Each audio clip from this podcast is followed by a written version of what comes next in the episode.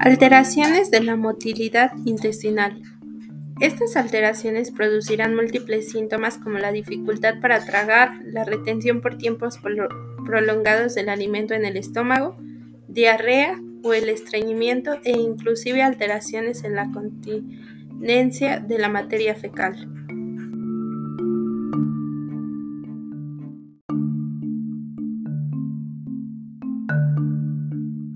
Algunas alteraciones de la motilidad intestinal son la diarrea, estreñimiento, impactación fecal, obstrucción intestinal y la peritonitis.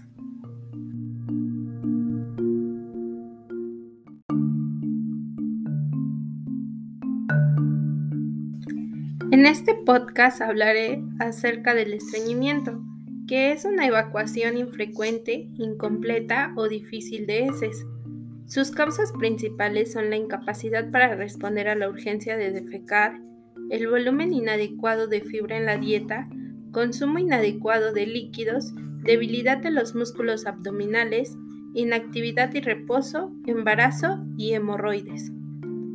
Su fisiopatología se divide en tres, tránsito normal, tránsito lento y trastornos de la evacuación defecadora.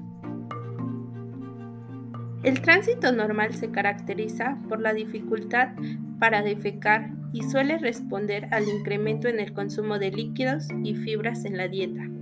El tránsito lento se caracteriza por evacuaciones poco frecuentes, suele derivar de alteraciones de la función motora del colon. Y por último, los trastornos en la evacuación defecadora, que son trastornos neurológicos como el Parkinson y la esclerosis múltiple y los trastornos endocrinos.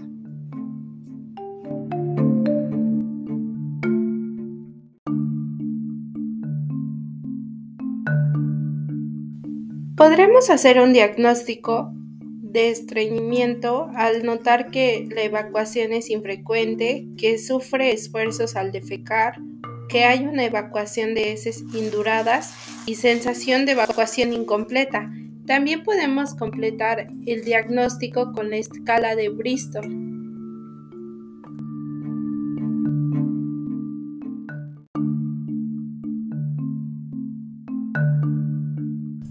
Esta escala se compone de siete tipos. La primera o el primer tipo son heces en forma de bolas duras y separadas. El segundo tipo son heces en forma de salchicha compuesta por fragmentos. El tercer tipo son heces con forma de salchicha con grietas en la superficie. El cuarto tipo son las heces como una salchicha o serpiente lisa y suave, que serían las heces normales. El tipo 5 son bolas blandas con los bordes definidos que son defecados fácilmente.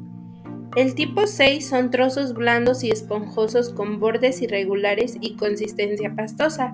Y por último, el tipo 7 es acuosa sin trozos sólidos totalmente líquida.